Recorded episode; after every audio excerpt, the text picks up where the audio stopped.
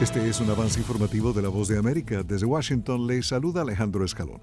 El primer ministro holandés saliente Mark Rutte está un paso más cerca de convertirse en el próximo secretario general de la OTAN después del respaldo ofrecido el jueves por parte de Estados Unidos y el Reino Unido. El nuevo secretario general de la alianza asumirá su cargo en un momento crucial en octubre, equilibrando el apoyo continuo a Ucrania en su actual defensa contra Rusia y poco antes de las elecciones presidenciales de Estados Unidos.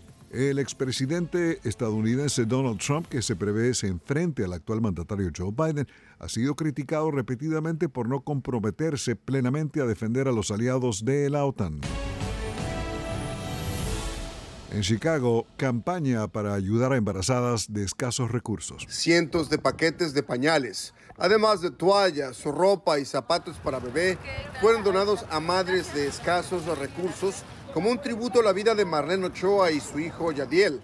La joven madre fue estrangulada y su bebé arrancado de su vientre en abril del 2019. Marlene fue atraída a la casa de los homicidas bajo engaño le ofrecieron regalarle ropa y otros artículos para su bebé. Por eso su familia, con el apoyo de una iglesia y grupos comunitarios, lanzaron la campaña Proyecto Marlene y Yadiel para ayudar a otras mujeres embarazadas con artículos para bebé. Clarisa Figueroa y su hija Desiree fueron acusadas de homicidio en primer grado. Hace unas semanas, Desiree confesó haber ayudado a su madre Clarisa a estrangular a Marlene para sacarle a Yadiel del útero de Marlene.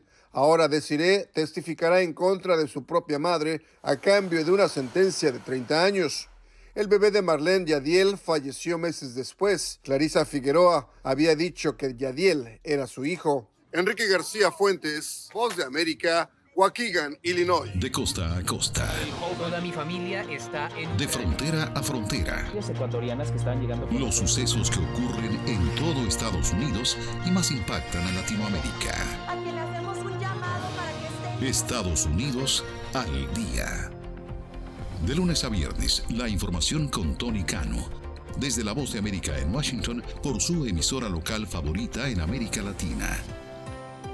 El jueves, el ejército de Israel llevó a cabo ataques aéreos en Rafah, una zona del sur de la Franja de Gaza que ha sido centro de preocupación internacional por la seguridad de los civiles palestinos. El Ministerio de Salud de Gaza dijo el jueves que fuerzas israelíes dieron muerte a casi 100 personas en toda la franja durante las últimas 24 horas. Por su parte, el ejército israelí dio a conocer que sus fuerzas llevaron a cabo ofensivas en el área de Zeitún, en la ciudad de Gaza, en la parte norte de la franja y en el oeste de Khan Yunis, en el sur de Gaza. Este fue un avance informativo de la Voz de América.